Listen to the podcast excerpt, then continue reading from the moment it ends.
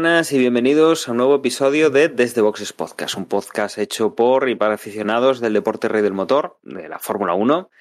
En esta ocasión vamos a comentar una noticia, vamos a hablar de un gran premio que ha finalizado este fin de semana en, en Francia y vamos a hablar de la primera carrera que vamos a tener en Austria, de las dos que se avecinan con estos cambios en el, en el calendario que hemos sufrido pues por los distintos eh, las distintas cancelaciones motivadas por, por normativas de COVID y por bueno pues por toda esta pandemia que ya el año pasado ya provocó bastantes cambios y que este bueno pues se resiste a no provocar ninguno pero por ahora estamos manteniendo bastante bien este este calendario para, para, todo esto tengo conmigo a Emma. Muy buenas, Emma. Hola, Dani, ¿qué tal? Pues eh, para iniciar este triplete, yo la verdad que no esperaba nada de Paul Ricard y me voy con la sensación de haber de momento presenciado quizás la mejor carrera hasta la fecha de, del campeonato. Y hablando de Paul Ricard, yo creo que eso ya es mucho. Con lo cual, pues a ver si la cosa sigue así. Uh -huh. Bueno, al final vamos a tener el Emma optimista que no parecía que fuéramos a tener al principio de temporada, ¿eh? Bueno, y para desmentir ese rumor que, que, ha surgido últimamente de que Juan y yo no nos llevamos bien, después de no sé si cuatro, cinco o seis podcasts en los cuales no hemos coincidido ni a tiros, eh, Juan, muy buenas. Por fin volvemos a estar juntos en este podcast y podemos demostrar que nos llevamos bien. sí. Por supuesto, por supuesto. No, ya tenía ganas yo de, de sobre, o sea, no, ya no tanto de grabar, sino de la charlilla del antes y el después, porque es cuando nos ponemos al día de nuestras vidas, vaya, de lo que nos pasa y lo que nos deja de pasar. Pues sí. Lamentablemente no nos llevamos mal con él, pero hoy José no ha podido estar, se ha tenido que caer de la convocatoria, una convocatoria que se ha movido un poco de día por, por tema de festivos y tema de festividades y que, que bueno, pues eh, esperemos que el próximo, la próxima semana estemos los cuatro podamos hablar los, los cuatro tranquilamente de otra, de otra gran carrera. Vamos, una vez hechas las presentaciones, vamos a meternos directamente en, la noticia que teníamos que, que, comentaba al abrir el podcast, que eh, no es otra que una, posible remodelación, un nuevo trazado eh, que se hará para, el Gran Premio de Abu Dhabi. Recordemos que es el último que vamos a celebrar este, este año. Eh, fin de semana del 10-12 de, de diciembre y que Emma nos han contado, nos, nos eh, han publicado por ahí ya eh, ciertos renders de, cómo va a ser ese cambio y se van a producir dos cambios en dos curvas con, bueno, dos curvas, dos zonas de curvas con chicane y que, bueno, vemos que igual van a tener resultado de dispar, pero seguramente pues veamos un poco más de velocidad eh, media en el circuito.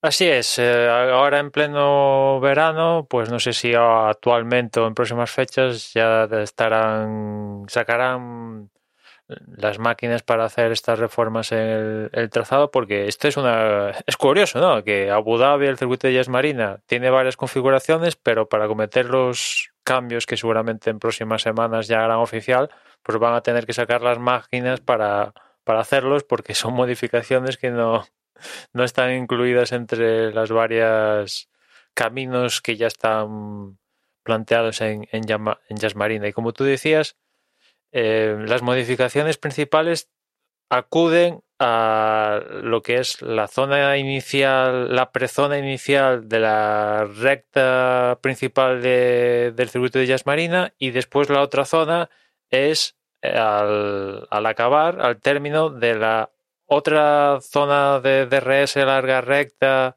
que aparte es consecutiva a la otra, la principal recta, pues al final de, la segunda recta, esa zona también es una de las principales que se va a modificar con el objetivo, pues básicamente de, de, provocar más acción en, pista. Si lo conseguirán o no, eso ya lo veremos. Saldremos de dudas en diciembre cuando acuda la Fórmula 1 al, al circuito tengo más expectativas del cambio en, en la zona previa a entrar en la recta que en la zona posterior al final de, de la recta, ¿no? Todo cambio en Jazz Marina es muy vicioso, ¿no? Esto se lleva hablando mucho, se paró un poquito cuando se introdujo el DRS, Llevamos ya no sé cuántos años con el DRS funcionando ya en todo el campeonato y pues consiguiente en Jazz Marina, dos zonas de DRS, independientes además, hemos visto adelantamientos, pero mm, aún así con estas mm, no es un circuito que provoque cosa, pese a todo esto, y, la última consecuencia para provocarlo es modificar directamente el, el trazado y es algo que, como digo, pues van a a cometer ya para la edición de, de este año. A ver si hay suerte y, y, los cambios propuestos pues tienen el efecto deseado. Sí, poco más que añadir. Simplemente decir que mmm, se modifican, o sea, los, los, cambios son justo al principio del sector 2 y justo al principio del sector 3. Y por dejarlo así como más claro, si, si alguien no tiene el circuito delante, y, y, que tiene razón. O sea, que o sea, lo que es adelantar, quizá se consiga con, con la primera de las variaciones, que es la, al, la del comienzo del sector 2, porque la, la, del final del sector 3 realmente lo único, no sé, que vaya más rápido los coches quizá, sea lo que se es consiga, que, pero es que incluso, poco más, ¿no? Es... es... que incluso esa que dices tú que es empezar el sector 3 es como, como van a hacer la curva más fluida, seguramente lo que provoque es que quita adelantamientos, porque antes en esa zona había adelantamientos, sí. porque gracias al DRS y tal, pues, y que la curva era de 90 grados, algún que otro adelantamiento hemos visto en esa zona. Y ahora con la reforma, como va a ser una curva eh, fluida. De una especie de, de, horquilla muy amplia. Sí, exactamente. Pues lo que va a provocar es que no va a ser una frenada tan, tan brusca y, y no va a haber tan claro el adelantamiento. Pero por consiguiente, en principio los coches se van a pegar, van a poder estar más pegados. Pero bueno, vamos a verlo y si sale no sé, bien. No sé si aquí jugará más. A, a ver, el, el cómo está ahora es más el, el, tirarte y frenar más tarde. Es decir, eh, siendo el que quiere adelantar, el que tiene que poner mm, toda la carne en el asador y más, y echarle eh, pues un poquito más de valor que el que defiende la posición e intentar adelantar. Yo no sé si eh, poniendo esa curva tan, o sea, más sencilla al finalizar la zona de DRS, igual aquí, mm, pues eso provoca mm, más que haya adelantamientos igual por error o, que el que quiera adelantar pues termine en error, ¿no? Mm, pasamos un poco de, la valentía del buscar el hueco, del arriesgar a cometer un error, intentar alargar demasiado la frenada, o sea, atrasar la frenada lo, lo, suficiente como para que el otro no te coja, porque vas a llegar con más velocidad y no, no sé si acabaremos viendo más, más salida de pista o más errores ahí y bueno, habrá que tenerlo en cuenta. Y luego en el otro sentido, lo que se gana es que la zona de detección que está después de la curva entre las 6 y las 7 al hacer desde la 5 a la 7 todo recto, pues eso va a variar y la zona de, de DRS, o sea, de detección va a ser distinta. O sea, los coches van a llegar más en una recta que en una, que en una curva, con lo cual seguro que diferencias vamos a tener en, en las dos zonas de DRS. Sí, de todas formas aún queda ver a ver cuando lo comuniquen oficialmente si por ejemplo esa esta curva que estábamos hablando antes al principio del sector 3 vamos a ver si se le dan un poco de peralte o la dejan plana, porque si la dan un cierto peralte, pues la curva ganaría incluso más velocidad. Bueno, no, sab no sabemos si van a cambiar el relieve de, ya que están, el relieve de alguna curva, ¿no? Que también podría afectar al, al devenir de, de, lo mismo, ¿no?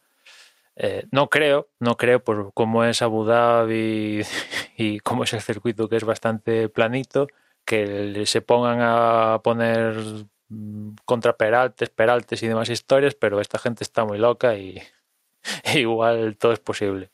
Bueno, nos queda todo el año para, para ver esto, cómo lo materializan, ¿no? Como decíamos, es el último gran premio de la temporada. Tenemos incógnitas de, de más grandes premios que tenemos en la, en la agenda y que faltan bastante por, por definir todavía, con lo cual tenemos el premio de Arabia Saudita, de, Arabia Saudita, pues todavía por ver y por porque se define un poquito antes de, de, este Gran Premio. Con lo cual, bueno, pues vamos a vamos a ir estando pendientes de, de lo que presente finalmente, pero bueno, sepamos que está esa intención ahí. Y nos vamos a la carrera de Francia, esa que a Emma tanto le ha ilusionado que, que sale con una visión distinta a la que llegaba y que ahora vamos a, comentar eh, por qué ha sido todo esto. Emma, ¿comenzamos con clasificación o destacamos alguna cosa de los libres anteriores? No, no mucho. Únicamente añadir a tu comentario que uno de los principales motivos por los cuales me ha gustado tanto es que creo que ha tenido un poco de todos los factores que me gustan en Fórmula 1. Por un lado, ha tenido adelantamientos en pista, por otra parte, ha tenido su componente de estrategia. Eh, ¿Qué más? Eh, no te sé decir más, pero alguno había más en mi cabeza y ahora no, te, me salen, pero ha, ha tenido un poquito de, de, de, todos estos componentes, ¿no? Y eso sumado a, a, que estaban en la lucha por los primeros, ¿no? Primero, segundo y tercero del podio estaba en esas luchas de adelantamientos en pista, estrategia y, y demás historias, ¿no? Cosa que, que, en los últimos tiempos pues era difícil, difícil verlo, ¿no? Lo, lo que no ha tenido es ningún abandono. Sí, sí, sí, sí. Había ya desde 2019 que no pasaba esto, que completaran la carrera los, los 20 pilotos. Ya, si os parece, nos metemos en, clasificación. Y decía yo el otro día en Azerbaiyán, bueno, ahora vamos a Paul donde no vamos a ver banderas rojas ni nada parecido, por cómo es, pues toma, a falta de, de banderas rojas, pues do, doble taza. Dos banderas rojas en, en la Q1 a, a, comienzos de la Q1 fue Sunoda, que la verdad, pues el tío está destrozando toda, toda imagen positiva que, se tenía de él, pues la está tirando por los suelos. Esta bandera roja, pues únicamente le perjudicó a él, porque como era el comienzo de sesión, pues todos pudieron salir a marcar su, sus tiempos. Y después, a final de Q1, el que también hizo salir la bandera roja fue Schumacher, Mick Schumacher, que dejaba el, el, el hash reventado contra el guardarraíl, una de las pocas zonas donde el guardarraíl en Paul Ricard está cerca, pues Schumacher lo estrellaba el, el ahí en, esa zona y sacaba la bandera roja final de la sesión, esta ya perjudicando a algún que otro piloto que no tenía la vuelta marcada a tono, por ejemplo Stroll, que tuvo algún problema con el Aston Martin y, estaba en pleno proceso de intentar salir de la eliminación del, de la Q1 cuando se encontró con la bandera roja de Schumacher y, y, no pudo no pudo realizar finiquitar ese intento para salir de, de, la Q1. Curiosamente, Mick Schumacher, gracias a la propia bandera que provocó, hizo a su vez que él se clasificara para la Q2, porque cuando se estrelló y salió la bandera roja, estaba en disposición de pasar a la Q1, con lo cual pues se da esta disyuntiva de provocas una bandera roja, no vas a poder seguir en la sesión, pero a su vez, fruto de todo esto, consigues el mejor resultado en la clasificación de lo que va de temporada para ti y para el equipo clasificándolo para, para la Q2. Eh, una Q2 donde se quedaron eliminados Unoda, Stroll, Mazepin, Raikkonen y, y Latifi. Ya en la Q2, a partir de ahora, fue todo fluidos y banderas rojas.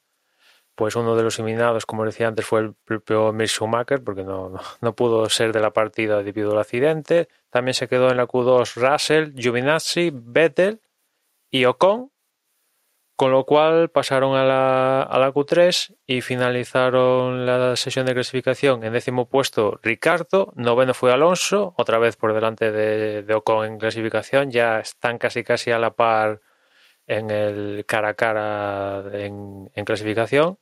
Octavo fue Norris, séptimo Leclerc, sexto Gasly, quinto fue Carlos Sainz. Y quizás fue el sorpresa, entre comillas, dentro de lo que cabe de, la sesión, colocando el Ferrari en quinto puesto. Estamos acostumbrados a, a que ese puesto de ser alguien en Ferrari sea Leclerc, y aquí fue eh, Carlos. Cuarto Pérez, tercero Bottas, segundo Hamilton y pole clara para, para Verstappen. Y, y con estas, pues nos quedaba una carrera a ver qué pasaba con el duelo por el campeonato entre Verstappen y, y Hamilton, saliendo primero Verstappen. Y desde luego, pues ha, ha sido una carrera muy interesante. Eh, teniendo a Verstappen en primera posición, lo, el primer punto crítico de, de esta carrera ha sido en esa salida en la cual ha cometido un error y que Hamilton ha aprovechado ya para quitarle la primera posición. Desde luego, eh, ese error eh, condiciona la, primera parte de esta, de esta carrera, la cual, bueno, pues, eh, pierde esa primera posición con Hamilton, eh, mantiene por lo menos la segunda posición, no pierde más puestos. Por detrás ya viene el otro Mercedes conducido por Bottas y en cuarta posición su compañero, el compañero de equipo de, Verstappen, Checo Pérez. Estos cuatro coches serán los que, digamos, den la guerra por delante. Por detrás, en esta primera tanda, antes del cambio de neumáticos, sí que ha habido bastante movimiento. Hemos visto, pues, eh, los dos McLaren adelantando a, a Alonso, eh, Ricciardo cazando a Charles Leclerc con el, con el Ferrari. Ya, ya, no sé si decir el primero o el segundo de los Ferrari, porque desde luego eh, Carlos le está dando le está dando bastante bastante guerra a, a Charles Leclerc. Y, y, la verdad es que el Monegasco ha tenido algo que decir, puesto que eh, ha sido el primero que ha decidido, bueno, pues viendo un poco el rendimiento de las gomas, que bueno, pues el equipo ha decidido meterlo en boxes antes de tiempo. Unas seis o siete vueltas eh, más temprano de lo que se estaba especulando con, con que entrasen a, hacer el, el, cambio de neumáticos, ¿no? ese primer cambio de neumáticos, que en principio a la postre sería el único cambio de neumáticos durante la carrera, en la mayoría de los casos. Eh, esto hace que bueno, pues se disparen todos los cambios de, de, neumáticos y que en la vuelta 18, bueno, en la 17 ya prácticamente todos los pilotos de la parte trasera de la parrilla ya estén cambiando.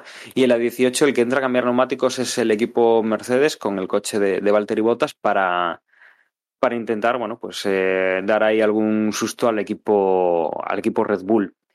Max Verstappen es el que entra para cambiar ese, esos neumáticos lo hace en la misma vuelta que, que Bottas con lo cual eh, pues ahí no hay no hay problema. Y lo que ocurre es que Max Verstappen consigue a la salida de, boxes adelantar a Hamilton que había quedado en la, en la pista y que desde luego pues se ve, eh, se ve perjudicado con esta estrategia distinta y que, mm, y que bueno pues que hace que, que Verstappen recupere la primera posición se establece Hamilton en segunda Bottas en tercera y quien, quien va un poco distinto es Sergio Pérez que todavía tardará, pues si estos han cambiado la 17, 18, 19, Sergio Pérez va a ir efectivamente a una parada. Eh, esa es la estrategia que muestra cuando entra a la vuelta 24. Ya más o menos se venía intuyendo que no, no iba a cambiar esta estrategia y que iba, que iba, a ir a esa única parada, dado que iba pues un poquito por detrás de los tres primeros, dejando eh, que los neumáticos pues no se gastasen, que no se gastasen tanto. A partir de aquí, pues eh, Bottas mantiene la tercera posición más o menos clara. Por delante los que sí que están más pegados son Hamilton y, Verstappen, que más o menos mmm, Hamilton puede achuchar a, a, Verstappen en gran parte del circuito.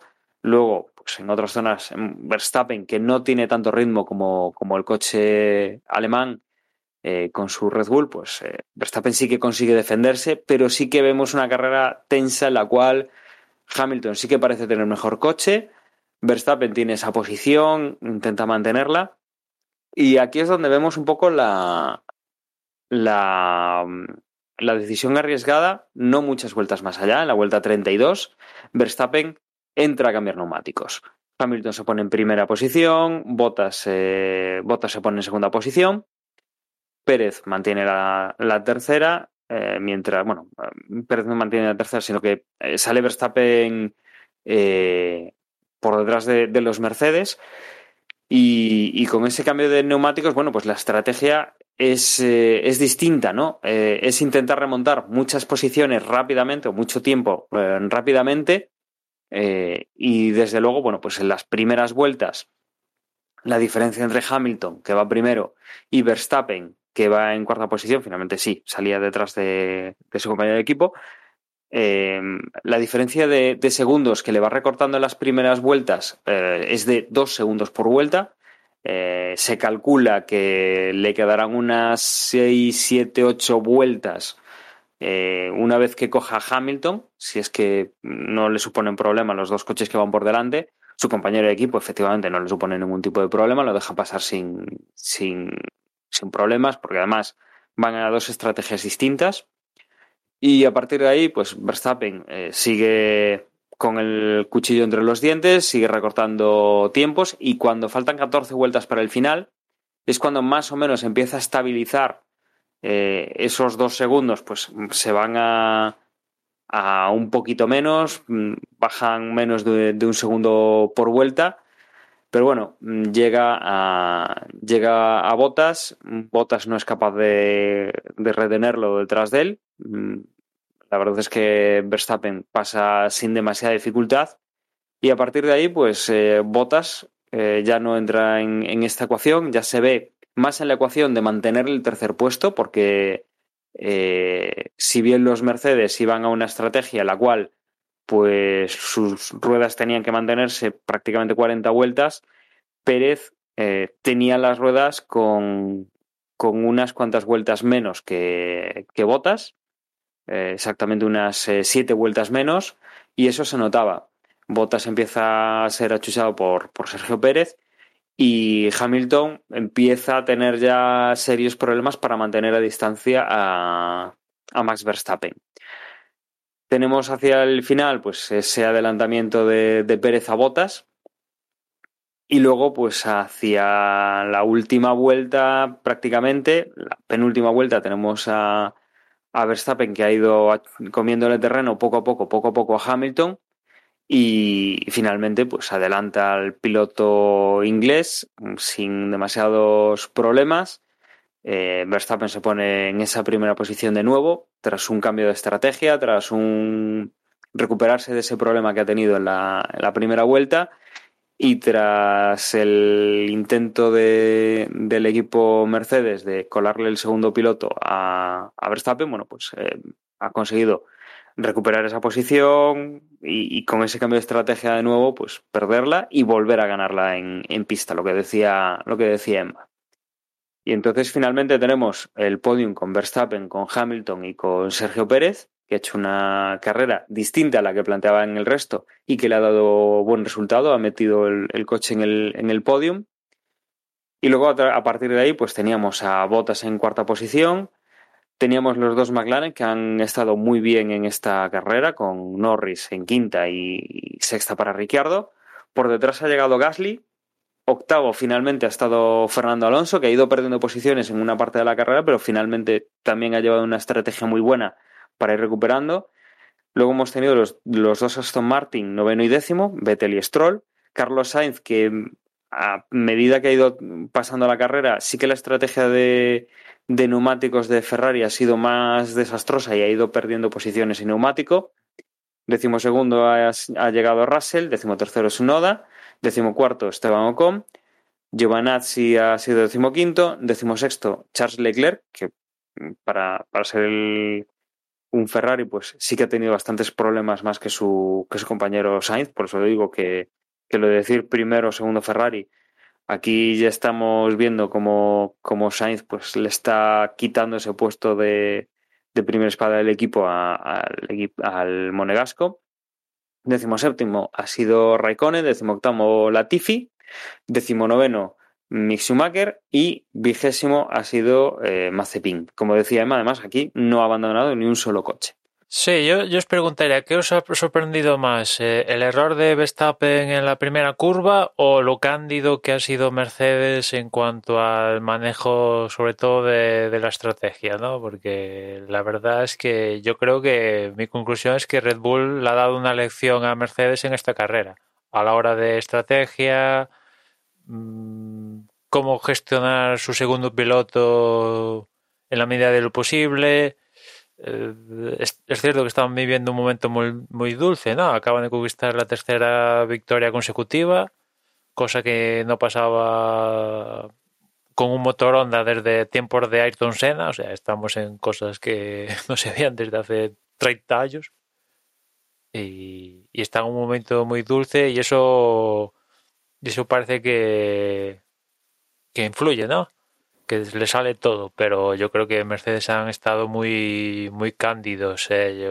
A, diferencia de lo que pasó en las carreras previas de Mónaco y Azerbaiyán, aquí yo creo que tenían coche para de hacerlo bien, para llevarse la victoria y, no, no, no, supieron aprovechar el error de Verstappen de primeras y después en la primera parada donde Verstappen le hace el undercut, yo creo que se confiaron se confiaron y se tienen que bajar del barco de que ya no están peleando por llevarse el título entre ellos y que esto está pan comido y chimpún, sino que están peleando con un equipo que tiene un coche igual y en alguna circunstancia mejor que el suyo y que en términos de estrategia, pit lane y todo esto son de lo mejorcito que hay en la parrilla.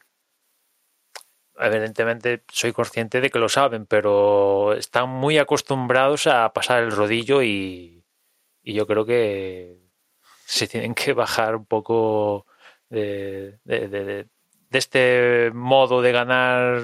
Llevan seis años arrasando y, se tienen que, que, pispar porque si no se les, se, les, se les va el campeonato. Está claro que la, esa superioridad tan indiscutible que tenían, pues se les ha ido. Y eso lleva errores, pero también lleva errores a, Red Bull, o sea, lo que lo decías al principio, ese fallo en la primera vuelta, buf, en ese momento muchos dijimos, ostras, eh, pues a la, acaba de tirar eh, por la borda las posibilidades eh, o buena parte de las posibilidades, porque tenemos en cuenta que, vamos, yo al menos no me esperaba la carrera que después tuvimos, fruto también o gracias a, esa, a esas diferentes estrategias. Y Mercedes, eh, yo realmente no tengo claro, o sea, para mí la igualdad es tanta. Yo sigo pensando, o sea, no sé, será por tradición o será por mmm, más sabe el diablo por viejo que por diablo, eh, que me niego a pensar que, que el Red Bull esté mejor que los Mercedes, pero de todas formas la igualdad es que es tremenda entre ambos, ¿no? Y mmm, tampoco sé si ah, lo, de, siempre, ¿no? El capitán a posteriori es muy fácil, pero yo no sé, habría, eh, joder, o sea, es que tenemos que, o sea, el planteamiento era clarísimo a una sola parada, ¿no? Y entonces, que esa segunda parada de Verstappen pillara con el pie cambiado a Mercedes, pues a mí no me extraña tanto. Y porque le salió bien a Verstappen, pero mmm, tampoco llegó tan sobrado. Bueno, sí, o sea, llegó justo, o sea, no llegó, no llegó sobrado, pero tampoco digamos que le faltaron vueltas. Juan, ¿no? la, la, pregunta es, si no ya Verstappen entró, a diferencia de lo que pasó en Barcelona con Hamilton, Hamilton iba detrás de Verstappen. Aquí entra Verstappen yendo primero. La pregunta es que, que veía, yo es que creo que Verstappen veía que no iba a ser capaz. Claro, eso es lo que te iba a decir. ¿Hubiera pasado lo mismo de no entrar Verstappen y seguir los dos con el mismo set y hasta final de carrera? Hombre, yo creo que, o sea, vamos a ver, es que en lo que, en lo que ocurrió, yo creo que es muchísimo más acierto por parte de Red Bull que fallo en, de estrategia de Mercedes. Y me explico. Em, o sea, estoy mirando las, el, el gráfico, ¿no? De, del, sí, bueno, sí. que tenemos siempre en los apuntes, de las paradas. Y tío, es que la primera parada es en la vuelta 18. Pero cuando digo que han y sido la segunda es en la vuelta 32 con el duro. No O sea, me ¿quién refiero a esa coño segunda. se va a esperar? O sea, cómo reacciona a la segunda, pues yo creo que es un. O sea, es que además ahí Red Bull un poco le hace jaque mate, porque también mete a Pérez de por medio. Y si llega a meter Mercedes a Hamilton, por un lado sale detrás de Verstappen seguro, pero es que también sale por detrás de, de Verstappen. O sea que únicamente les deja la, la oportunidad de seguir hasta el final. Es la única oportunidad Claro. que, de tener, que tienen para victoria, pero no, ahí no, no, no les acuso de equivocarse, ¿no? sino mi, mi punto con la estrategia es la primera parada donde se comen con patatas el, el undercut, que a su vez también puede influir a la hora de, mm, de, de- lo que pudo ser o no una posible segunda parada, ¿no? Porque Claro, ahí le devuelve o sea, el adelantamiento. Ahí estoy de acuerdo contigo, porque, o sea, vamos a ver, el undercut, o sea, el primero que paró fue Botas, claramente. A la vuelta lo- siguiente. a- lo A la vuelta ellos. siguiente, para ver. A ver, dime. No, no, Dime, digo dime. que además que lo provocan ellos parando primero a botas, como decías. Sí, justo. O sea, el tema es que en, en el momento en que paró Botas, tenía que haber ya también parado. O sea, la, la siguiente vuelta tenía que haber parado Hamilton. Lo que pasa es que Hamilton en ese momento iba primero. La reacción, o sea, mm, tampoco fue, o sea, para mí no. No hay, o sea, vamos a ver, que Mercedes lo pudo haber hecho mejor en cuanto a estrategia, pues sí, probablemente en esa primera parada. Pero tampoco, yo no le veo fallos garraf, o sea, no, le, no puedo decir, así como hay otras veces que ves tú que es muy clara, ¿no? La metedura de pata por parte de, de los ingenieros. Yo en esta carrera, de verdad, o sea, es que no, no lo veo tan. No veo que hayan sido unos errores de bulto. Lo, lo que sí que me parece es que ha sido magistral la reacción de, de Red Bull. De, de tener una capacidad de leer la carrera de una manera que yo creo que todos nos quedamos flipados, de que encima, con el duro, cambiar a tan poquitas vueltas, o sea, es que 18-32, que fueron? 18 y 18 son 36, o sea, con 15 vueltas, eh, no, con 14 vueltas, con 14 vueltas, tío. Sí, y un- una es la sea, primera es que parada. eso quién se lo espera. Y, y después el, el problema también es que siguieron el mismo patrón con los dos pilotos, Hamilton y Bottas. En vez de decir, bueno, seguimos este patrón con Hamilton, vale, puede salir, no, pero vamos a cambiarlo con Bottas porque igual metiéndole en una segunda parada cuando más o menos puede tocar, porque Bottas en esta carrera ha estado al nivel más o menos de Hamilton. Es cierto Hmm. que después cuando se encontró con Verstappen y prácticamente le abrió la puerta y Verstappen incluso ganó a tiempo y lo que quieras, pero en ritmo estuvo muy cercano a, a Hamilton y con Bottas no, no, no se plantearon ir a, a dos paradas. Igual se hubieran cambiado y fueran con Bottas a dos paradas, igual Bottas, pues eh, yo qué sé, eh, le planta batalla. No sé, yo, yo, yo quizá la decepción mayor es que también era muy difícil porque es que Bottas llevaba muchas vueltas. Eh, eh, fue el que primero cambió de los tres, pero si simplemente Bottas hubiese sido capaz de frenar a Verstappen un par de vueltas, tampoco te voy a decir, ¿entiendes? O sea, pero plantarle algo más de resistencia quizá hubiera favorecido a Hamilton en quizá hubieran podido no sé plan- no llegar porque al final el, el adelanta- el último adelantamiento que fue a, fa- a falta de una vuelta no o sea cuando Verstappen adelanta a Hamilton ¿cuánta- ¿qué, qué fue, fue en la vuelta 52 no sé, por ahí. creo que 50, eh, o 50 tal Sí, yo creo Ah, que bueno tres No, o es así, es que la verdad es que no sé para mí chapo a Red Bull o sea ya Mercedes lo, lo único que les diría es eh, aprended la lección y, y en la próxima carrera pues a estar más listos que Red Bull.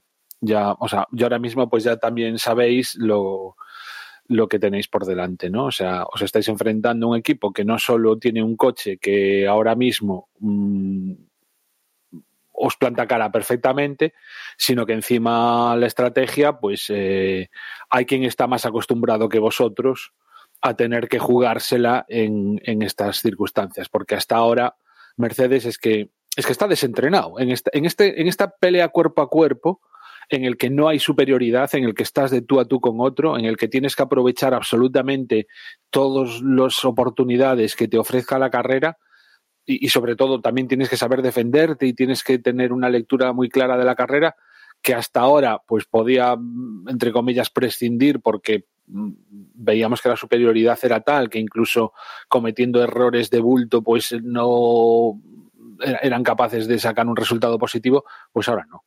Entonces es eso, venga, sacar eh, todos los aprendizajes que, que puedan y, y para adelante. Y mientras tanto, los aficionados, pues miel sobre hojuelas, porque una carrera que no nos esperábamos nada de ella, y ya ves tú. Eh, o sea, de hecho, yo decía, joder, hacía muchísimo tiempo que veíamos la pelea que en vez de ser por el quinto puesto es por el primero. O sea, por el primero, es que ni siquiera por el segundo, por el primero. Fue, fue en la penúltima vuelta, como decías tú, perdón. En la penúltima. Bueno, sí, pues sí. claro, entonces, si Botas hubiese sido capaz de frenarle un poquito, sí, pues. 100 metros, aunque sea. Claro, hubiera tal, pero, pero es que Pérez está, está, o sea, perdón, pero es que Botas estaba ya muy, tenía los neumáticos muy. Es cierto que en defensa de Botas, Hamilton tampoco le presentó mucha batalla a Verstappen. Como el propio Verstappen no le presentó ninguna batalla a Hamilton en Cataluña. O sea, en, en ambos casos no. fue todo el adelantamiento, vamos, facilísimo, entre comillas. Uh -huh. O sea que eh, para pero ves a, a diferencia de, de, lo que antes comentaba con otra parada con otra estrategia alternativa con botas por ejemplo Red Bull con Pérez sí que fue a una estrategia diferente a, Verstappen y Pérez inicialmente estaba fuera del trío Verstappen Hamilton y Bottas y, y Red Bull con Pérez que va muy bien con los neumáticos y yendo a una parada lo metió en la lucha eh, hizo que que Hamilton y Mercedes se le, se le quitara pasar por la cabeza meterlo en boxes para ver si esa su hipotética segunda parada y al final lo metió Pérez se metió en el en, en el podium no o sea que y al inicio de la sí. carrera estaban fuera. Sí, sí, e incluso aunque sea de, también medio anecdótico, el, hasta impidió de alguna manera o, o dificultó que, por ejemplo, frenasen, a, o sea, mm, parasen a botas para intentar eh, hacer la vuelta rápido y quitarle el puntito a Verstappen, que esa es otra. Claro, Verstappen al final también se lleva el punto sí. de, de, la vuelta rápida. Que la excusa de todo cuenta. De, de, Mercedes para no meter a botas, porque yo, si no me mal, recuerdo ver a los mecánicos ponerse en disposición de coger los neumáticos para prepararse por si acaso entra botas y según cuentan en Mercedes es que como se abre investigación con Pérez por cómo lo adelanta, que la verdad ahí la realización no nos mostró exactamente por qué estaban investigando el adelantamiento de Pérez a Botas, pues en Mercedes dicen no lo metamos a Botas porque igual le meten una sanción a Pérez y eso nos hace ganar un, un puesto en, en el podio que evidentemente vale mucho más que el, que quitarle un punto a Verstappen y tal, ¿no? Y por eso no lo metieron. Ya, pero es que incluso, pero, o sea, no, no sabía eso y, y, me parece correcto, pero quiero decir, incluso aunque lo hubieran metido, también Red Bull tenía la baza de meter en ese caso a Pérez. Es decir, que es todo muy bien pensado por parte de Red Bull. O sea, no sé si era pensado así o si fue sobre la marcha. El, bueno, está claro que lo de Pérez sí que sería pensado, ¿no? Lo de lo de parar bastantes vueltas después. Pero no sé si lo de Verstappen, yo me imagino que lo de Verstappen fue una reacción viendo cómo iban las, cómo iban las cosas, viendo que, que con los ritmos que estaban llevando Hamilton casi seguro que iba a acabar adelantándolo en pista. Mm con lo cual se dijeron, mira, si queremos ganar la carrera tenemos que hacer esto. O sea, me parece que, pero, que fue eso. Pero pelos, de todas ¿eh? maneras, pues eso, o sea, tenían todos los cabos atados hasta, hasta decir, que me quieres atacar con botas yéndose a por el puntito. Pues yo te contraataco con Pérez. Que mm, a lo mejor no ese punto no serviría para el Mundial de Pilotos, pero sí para el de constructores. O sea, que muy bien. Por chapó sí, sí, para Red Bull. Con respecto a lo que pasó en Barcelona, ahí Mercedes no perdía nada. Metieron a Hamilton segundo y mínimo iba a ser, si no le salía iba a seguir siendo segundo. En cambio aquí Verstappen lo metieron yendo primero. O sea, si no le salía, perdía. si no le salía, o sea, que tomaron más riesgo y le fue de, poco menos de una vuelta, ¿no? Pero le salió le salió redondo la cosa. Más líder Verstappen en pilotos y, evidentemente en, escuderías y, aparte da la sensación que, por ejemplo, Pérez está como súper con el equipo, ¿no? O sea, dejó de pasar a Verstappen como si fuera un doblado y, ya vimos lo que pasó con Bottas y Hamilton hace, no sé en qué Gran Premio, ¿no? Que dijeron, oye, no, no, deja pasar a Hamilton. No, no sé si os acordáis y, y tardó unas cuantas curvas en... No se lo puso fácil a Hamilton. O sea, y después eh, a la prensa dijo, ¿por qué voy a tener que ponérselo fácil? Porque, Pérez, que... Pérez, tiene muy claro cuál es su papel en Red Bull, sabe para qué lo han contratado y, y encima también si nos acordamos, esta, esta que era la sexta carrera, ¿no? Séptima, ¿no? La séptima. Bueno, los inicios de Pérez en el campeonato tampoco fueron brillantes, ¿eh? Lo que le ha ocurrido prácticamente a todos los que cambiaron de equipo. Es decir, no es, que sea una excepción, pero vaya, que mmm, me acuerdo incluso en Telegram, no sé qué, compañero es, ay, ¿cómo se llama? Bueno, no, no sé, que me perdone, pero hacía la gracia, ¿no? De, de hacía la comparativa Pérez con Albon respecto al año pasado y decía, pues no está haciendo Pérez nada que no, que no hiciera Albon el año pasado, o sea, como diciéndole, no han mejorado para nada lo que tenían. Y sin embargo, ahora ya en estas últimas carreras, pues sí. También en, en descargo de, pues. del pobre Albon, este tampoco es el Red Bull que manejaba Albon. ¿eh? Este se le ve con más potencia al, al, monoplaza, ¿no? No, pero bueno, yo creo que todos confiábamos ¿no? en que Pérez. Sí, sí, a, a largo plazo, a, a, un, a, un, campeonato de 23 pruebas, al final Pérez tiene más que, que lo que nos mostró Albon. Yo creo es que además yo creo que tiene más que ganar. O sea, tiene, tiene muchísimo que ganar Pérez jugando ese rol que jugando el, que jugando a enfrentarse. Sí, mira, ya de momento. Porque va, pescado... va, a tener todo el apoyo por parte del equipo. Cuando, cuando Verstappen falla, hay, mira la carrera pasada. Ya ha pescado una victoria, un podio. Claro. Joder. Y seguro que, que, no son, que no es la última victoria del año para él. Sí, sí, seguramente. Y, y ahí tiene que estar para cuantos menos puntos le quite. Él, él, su papel es quedar por encima de botas. Y si alguna vez le molesta a Hamilton, ya está Red Bull súper contentos.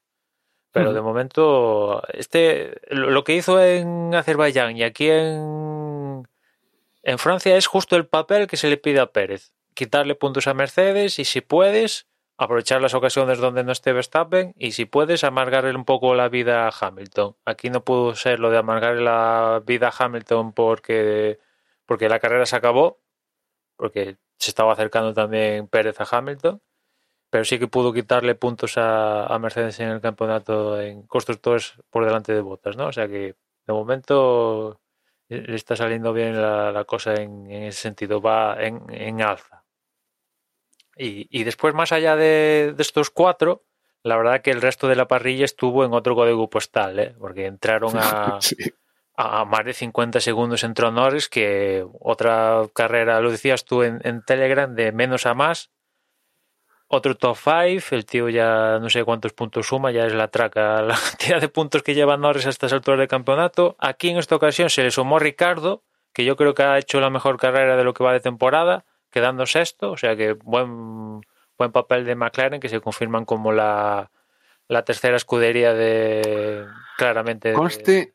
conste Emma, que mmm, o, sea, o sea, el análisis acertado, pero yo, Ricciardo tiene que estar jodido, ¿eh? O sea, Hombre, sí, porque sí. es que, o sea, eh, o sea, aunque haya quedado sexto, yo creo que el tío como min, o sea, y, y, aparte. Hubiera quedado contento si hubiera quedado quinto. En fases de la carrera, de Ricardo porque... iba por delante de Norris y después ves que claro. te adelanta, te mete 10 segundos.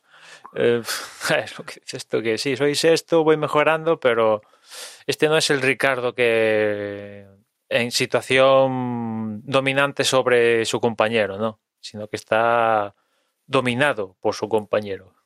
Total. De hecho, Ricciardo mmm, al final de carrera llegó justito, ¿eh? O sea, sí, sí, sí, sí. Al... ahí pidiendo clemencia, es cierto, sí. Sí, Alonso un poquito más y se cepilla tanto a Gasly como a Ricciardo. Sí, sí, entraron muy cerquita Gasly, Alonso e incluso un poquito más Vettel, que, lo, que estos, este También. grupo de cuatro entraron en cuestión de cuatro segundos, entraron los, los cuatro.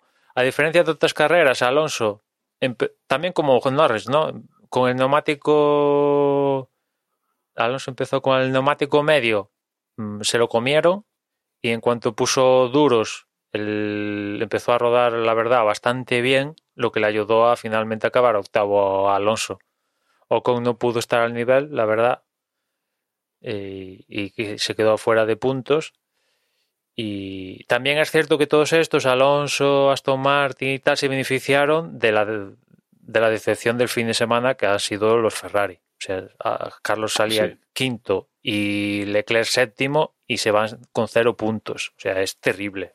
Terrible la actuación en la carrera, ¿no? O sea, Y sobre todo la imagen. La imagen de Leclerc mm, que tuvo que cambiar ahí en la vuelta, pues eso, faltaban todavía mogollón de vueltas, ¿eh? O sea, 38. entraba Vettel Sí. para su primera parada y lo hacía Leclerc para su segunda parada.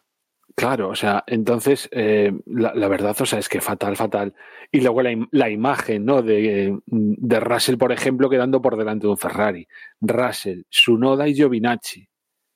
Y Ocon. Pero bueno, eso quiero decir, Sí, sí, ese- sobre todo Russell y Giovinacci quedando por delante de un Ferrari, pues tiene que escocer bastante, ¿no? ese Ferrari tiene un problema de, de que, por lo que cuenta Carlos Sainz, su- la franja de temperatura para hacer funcionar principalmente los neumáticos delanteros es muy estrecha.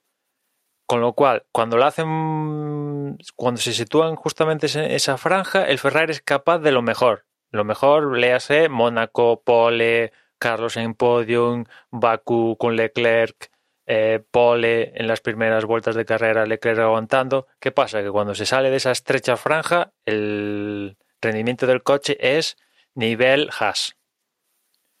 Y claro, esto es esto la única solución para atajar esta estrecha franja de funcionamiento de los neumáticos es o se cambia de neumáticos, que puede ser, puede ser, a tenor de los estallidos que tuvimos en Baku. Una de las posibilidades del futuro es que Pirelli cambie las carcasas de los neumáticos, es una posibilidad. Se tendrían que poner los, los escuderías de acuerdo por unanimidad. Es un problema eso, pero podría pasar. Y otra es cambio de piezas, cosa que no pueden hacer porque están en, en, en, cierre, ¿no? O sea, aparte de cierre, pensando ya en el año que viene, y es que no legalmente no pueden hacer porque ya esto, este año están en sistema de tokens y ya nos han, ya Ferrari los agotó, ¿no? Y la única solución es esperar al próximo año que las, los condicionantes de la temperatura y, lo que pasó en Mónaco y en Baku se repita en, en Austria, eh, Bélgica, Monza, etcétera, etcétera. O sea que puede ser, lo más probable es que lo que vimos en Paul Ricard se repita en próximas carreras como no encuentren hacer funcionar los neumáticos y, y no será la primera vez que veamos este nivel de, de, de, Ferrari. Más dramático en el caso de Leclerc, porque Carlos al menos al menos pues, estuvo rondando los puntos de lejos, pero lo estuvo sí, rondando. Yo en, las, en las declaraciones que le escuché a Sainz decía que gracias a que él pudo aguantar un poquito más el, el, neumático blando, entonces pues fue capaz de, digamos, mantenerse en pista sin, sin tener que hacer que cambiar neumáticos por segunda vez. Pero es que, claro, Leclerc.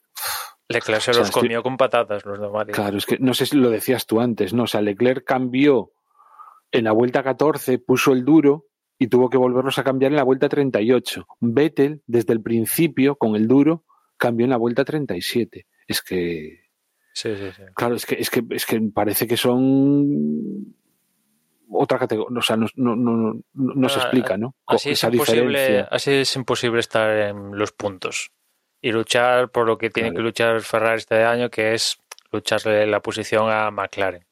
Y claro McLaren es que está como un cañón.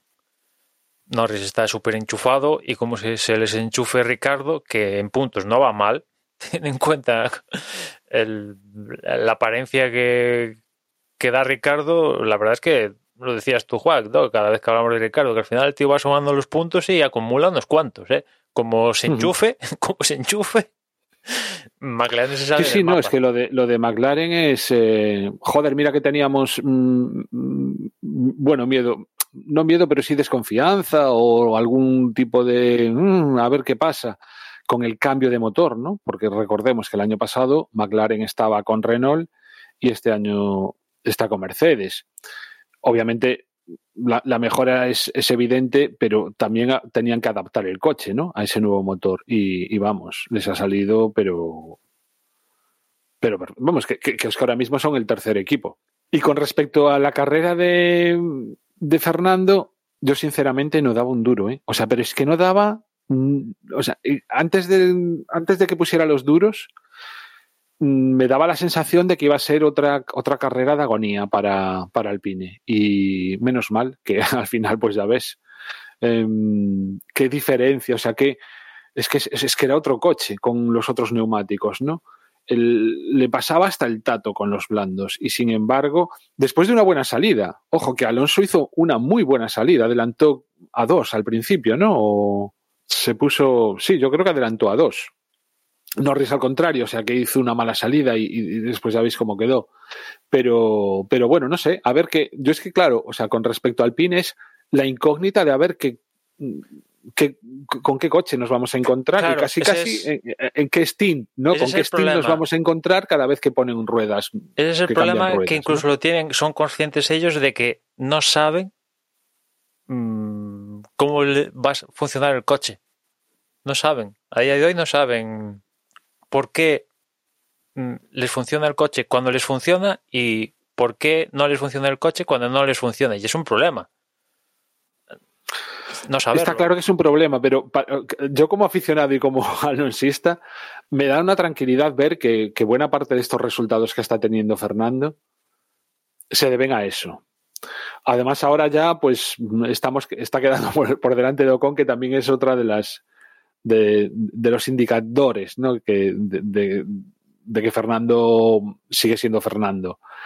Y la única esperanza mía en ese sentido es que estén recogiendo muchos datos y mucho aprendizaje con respecto a lo que pueda ser el coche para el año que viene. Es de los pocos equipos que sigue trayendo piezas carrera a carrera. Es cierto que empezó el año con un, con un, eh, con un monoplaza infra evolucionado. Tuvieron un problema de correlación con el túnel del viento, no sé qué movida, y ese coche empezó con novedades que tenían que estar montadas, pues las montaron en la tercera carrera, y de ahí que carrera a carrera estén llevando novedades, pero sí, es un problema no saber cuándo, por, pues es lo que decía antes, cuando te funciona el coche, por qué te está funcionando y al revés, cuando no te funciona, por qué no es que está funcionando, porque no, no, no puedes programar, planificar ciertos, ciertos aspectos, ¿no? Y con eso tienen que lidiar ambos, ambos pilotos, ¿no? Pero es cierto que Alonso, poco a poco, lo que decías tú, tanto en clasificación como en carrera, está sacando lo que lleva dentro, que no es poco, y, y bueno, a ver ahora en la dupla en Austria, de lo que es capaz de, de hacer, ¿no? Yo creo que ahora mismo la incógnita ya no es tanto lo que es capaz de hacer Fernando, sino lo que es capaz de hacer el coche. Eso, o sea, lo que le permite el coche hacer. Es que es, es una auténtica mmm, incógnita, o sea, es, no sé, vete tú a saber, ¿no? Porque no, es que, es que se, o sea, hay tal diferencia del mismo coche, de llevar los blandos a llevar los duros, que dices tú, pues es que no es, no es normal esto. Bueno, y no hemos dicho nada de Gasly, pero Gasly también está haciendo una temporada de quitarse el sombrero, ¿eh? bajo mi punto de vista. Sí. Otra carrera que vamos, también es eh, lo de Gasly y su Noda, pues también no, parece que llevan coches diferentes. Pero de nuevo Gasly, además recuerdo alguna radio en el que no, es, no estaba cómodo con el coche, o sea que tampoco es que tal, y entonces sí, el tío, sí, al pues, comienzo de carrera, creo, más que nada. Hmm. Y, y, bueno, pues ahí está, con ese séptimo puesto, ¿no? Un, dos, tres, cuatro, cinco, seis. Sí, quedó séptimo, joder, nada mal. Y, y bueno, con un Alfa Tauri que, que, que va más, ¿no? O sea, que dejó de ser, entre comillas, el equipo B de Red Bull. Y. Es un coche incómodo el, el Alfa Tauri, porque. mm, Como tenga un buen día, hasta puede estar cuarto. Mm, Ya ha hecho podios este hecho, año. Podios. Y, y, claro, es incómodo porque siempre regularmente está en zona de mínimo décimo. Gasly me refiero. Su noda, uh -huh. joder. tiene más problemas su noda. No, evidentemente el que está tirando del carro es, es Gasly. Que a su vez Gasly en algún momento se tendrá que mirar a un espejo y decir, bueno, ¿quiero ser el líder de Alfa Tauri o aspiro a más? Porque la verdad es que la imagen que tenía Gasly cuando llegó a Toro Rosso en aquel momento, para mí la ha desterrado totalmente. Cuando lo bajó Red Bull, pues la imagen que al menos tenía yo de Gasly no era precisamente de un excepcional piloto y, y a base de lo que está haciendo en Alfa Tauri, la verdad es que le ha dado la vuelta a la tortilla de una manera increíble. No sé dónde escuché, igual hasta fue en la tele, que, que suena en plan rumor como piloto de, de Renault. Bueno, o sea, bueno, de Alpine. Sí, eso no, En pero caso- como renovaron a Ocon, pues. Salvo Mm. que mañana Alonso decida, oye, mírame, que no, no sigo. Que lo he pensado mejor, no sigo. Cosa que creo que no va a pasar, pero bueno, ya, ya ha hecho el esfuerzo de sumarse al carro Alonso. No, no creo que se baje, al menos por un año, con lo cual Gasly seguirá donde está, ¿no? Pero viendo cómo va Pérez y tal, yo imagino que Red Bull acabará renovando a Pérez, seguro. Con lo cual Gasly. Tontos serían si no lo hacen. Sí. Al menos si, si, si la cosa sigue por el estilo, vaya. Con lo cual Gasly, pues, aspiraciones de volver a subir a Red Bull, ya lo debería tener claro, pero clarísimo, clarinete.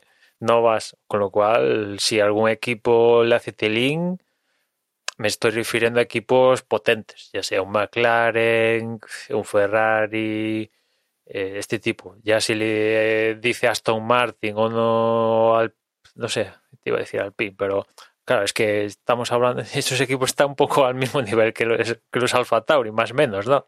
Se trata de, de subir en el escalafón. Incluso Ferrari no sería, No, Alfa, Alfa, o sea, está bastante mejor. claro, claro, en sí. el campeonato de constructores luego lo veremos, pero Sí, sí, tengo o sea- abierta la pestaña. Pues fíjate, Alfa Tauri lleva 45 y Renault 29. O sea, Sí, sí. le saca 16, ¿no? 29, 30. Pero la sí, historia de 16. estar en Alpine es que es una escudería oficial, ¿no? Y sabes que Alfa Tauri al final sí. siempre es un reciclado de de, de, de, de lo que deje Red Es Bull. Minardi. Sí.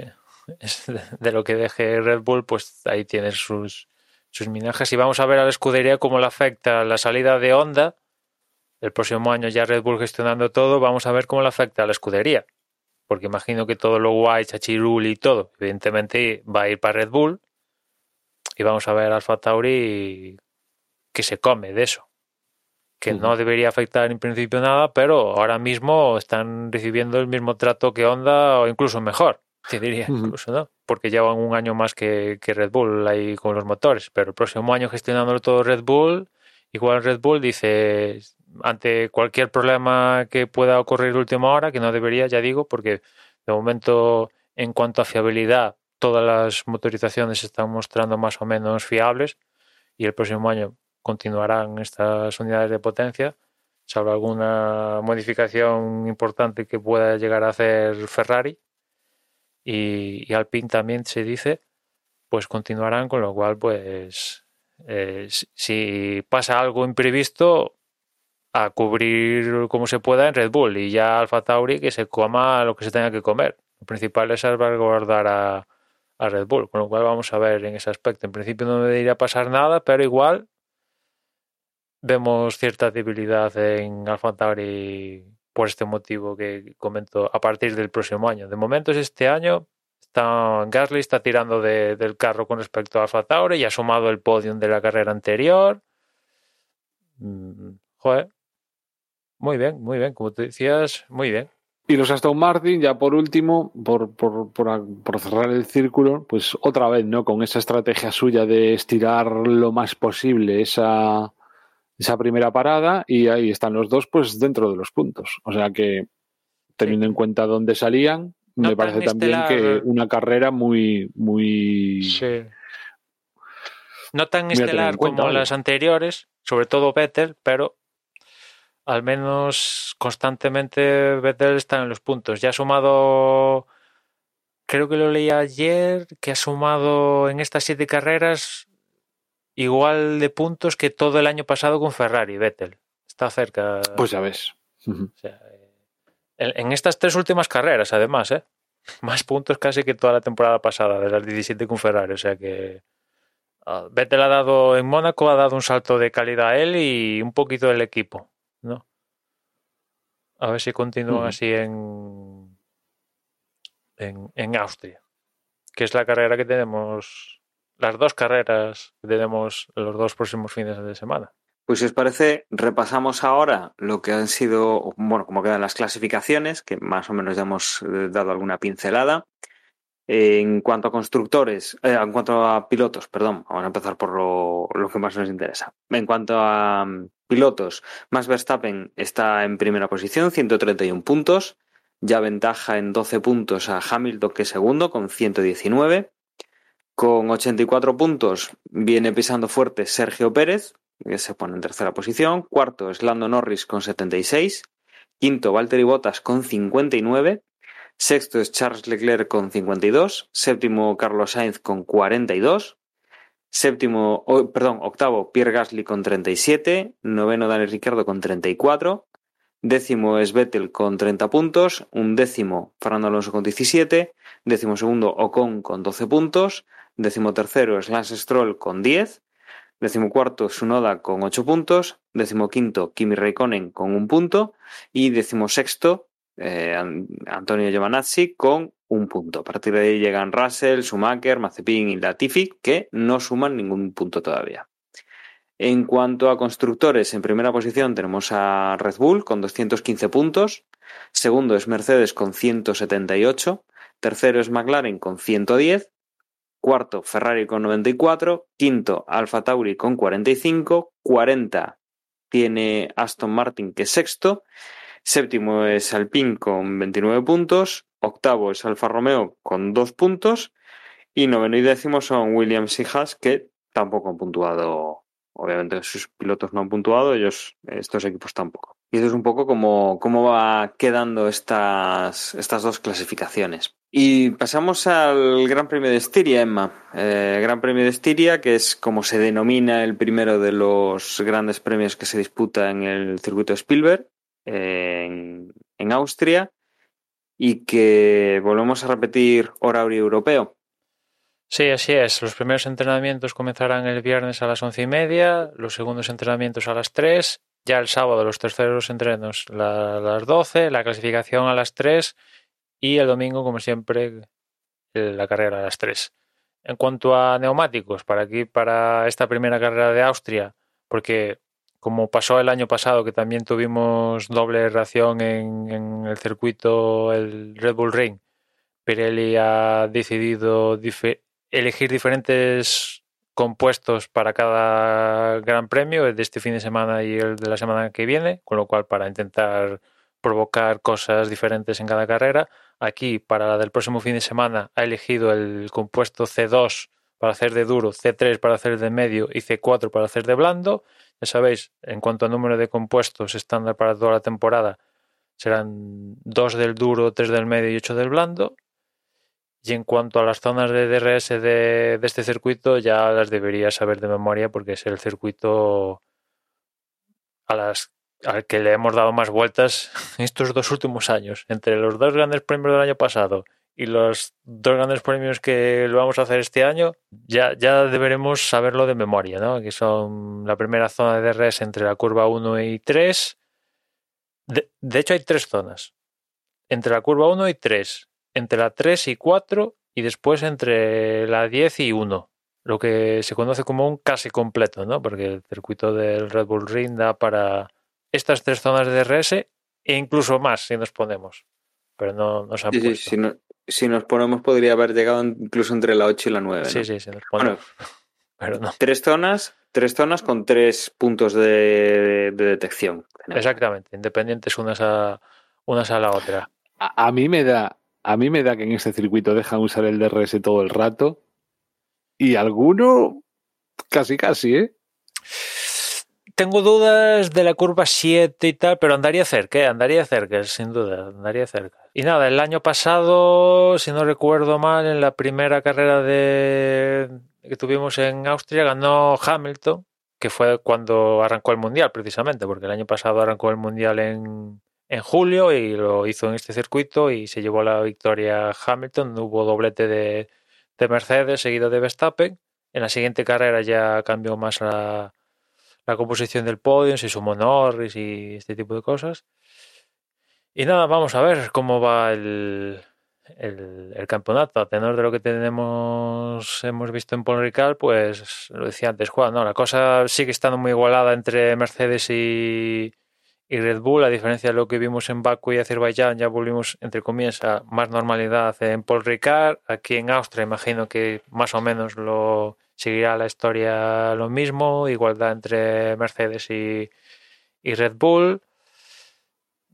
Aquí Mercedes tiene buenos recuerdos y malos recuerdos, porque han tenido alguna que otra fallos de fiabilidad en los dos coches al mismo tiempo, algún que otro año, pero también han conquistado victorias, como comentaba antes, ganaron el año pasado y, nada, muy interesante, ¿no? Que, que, todo este año estén igualados dos escuderías diferentes y ahora si se suman al carro con duelo individual Verstappen y Bottas, pues hace las carreras interesantes, ¿no? Porque ya entran en juego cuatro coches, los cuatro que se disputan primero, segundo, tercero y cuarto, y es cierto que se diferencian mucho del quinto, sexto y sucesivos, ¿no? Es dos fórmulas uno diferentes, los cuatro primeros y los siguientes, pero acostumbrados al rodillo de Mercedes, Ferrari no pudo y Red Bull, yo creo que le está plantando más batalla de lo, del pico que le llegó a mostrar batalla a Ferrari en su momento, ¿no? A mí para esta carrera, lo estaba pensando ahora, me gustaría, por ejemplo, un resultado en el que Hamilton quedase segundo y Verstappen tercero.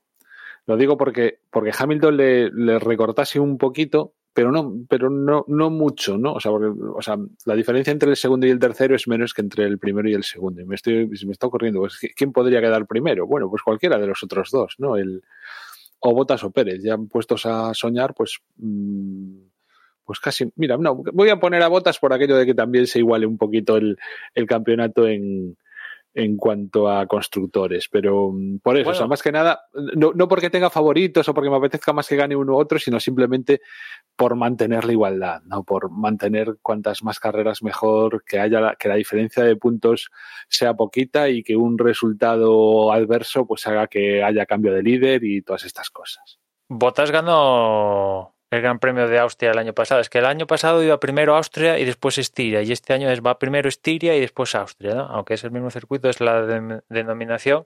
Y, y, en la primera carrera que había el campeonato ganó a Bottas, que es cuando Hamilton se encontró con Albon, le pusieron una sanción y, y Hamilton entró cuarto y subieron al podio Leclerc y Norris.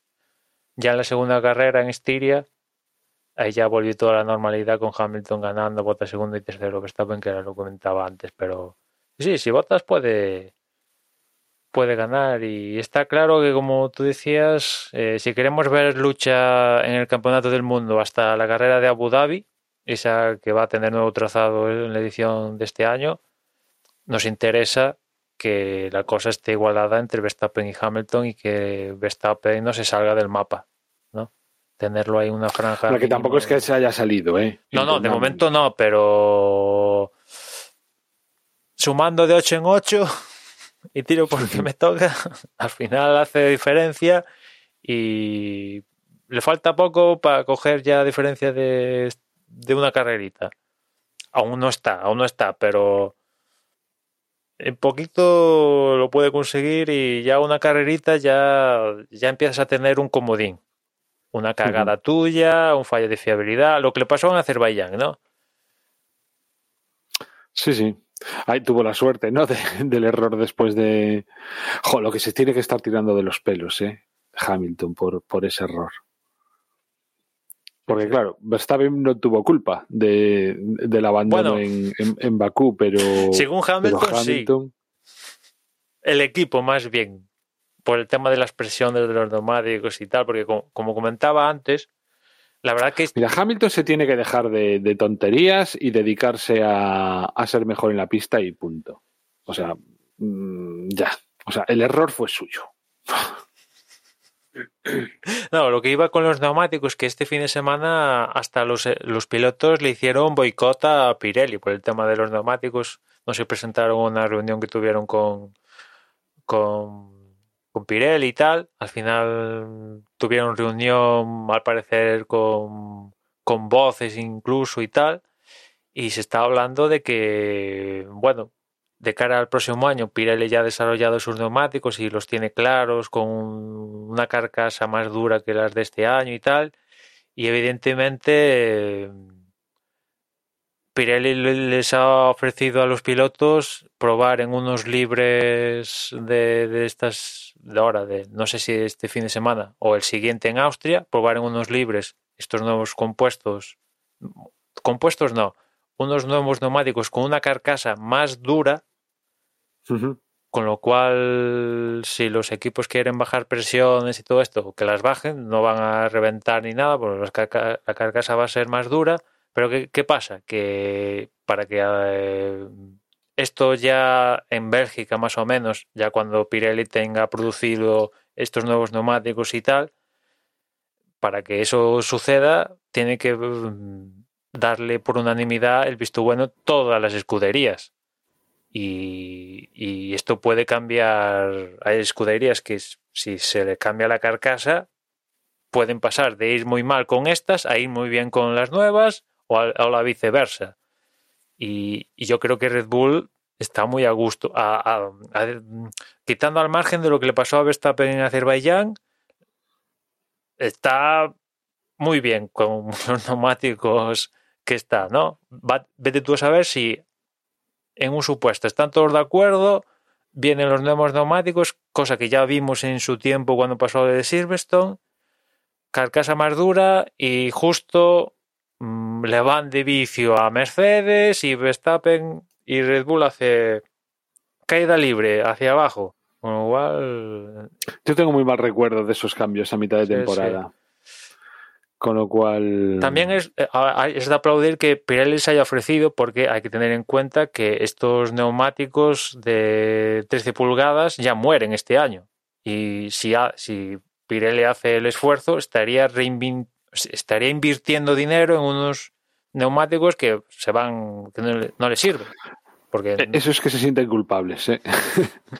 porque el próximo año, como vienen las 18 pulgadas, ya estas no le valen que los destruyen después, no, pero tendrían que crear una nueva línea de producción con la nueva carcasa y todas estas movidas. ¿no?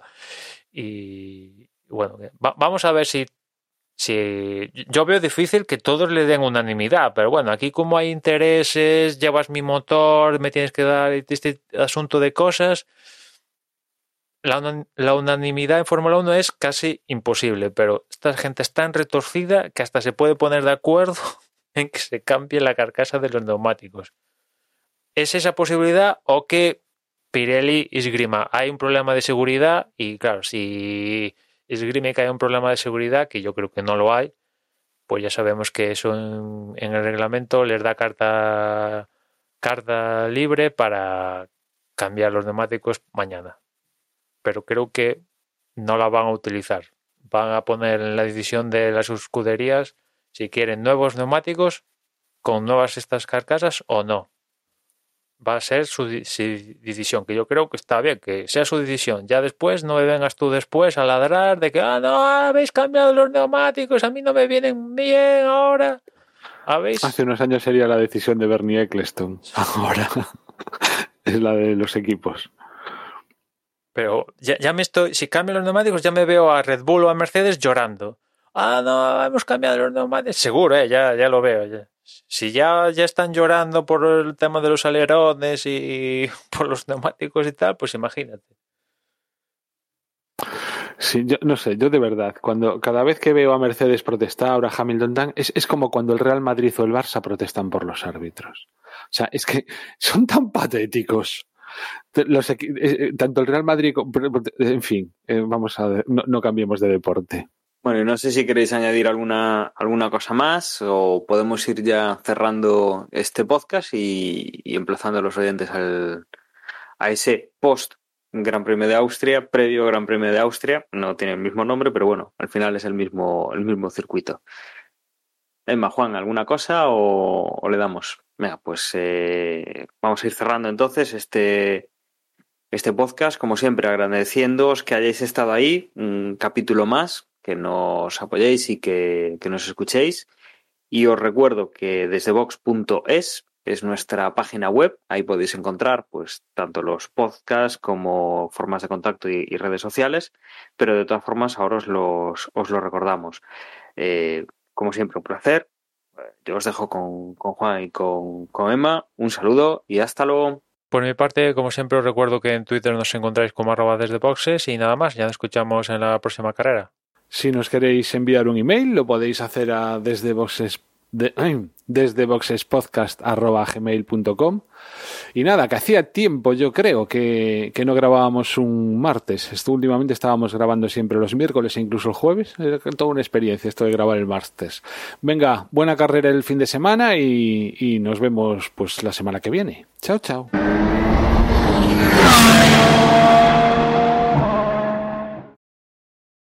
Yo para mí que a Emma le ha pasado algo, ¿eh? Coño, como que es que se ha caído, Dani. Ah, coño, ya estás aquí. Vale, vale. Ya lo consiguió. Hostia, es que estaba aquí soltando la chapa. Menos mal que dado... Pero que estaba soltando el, el cierre ya.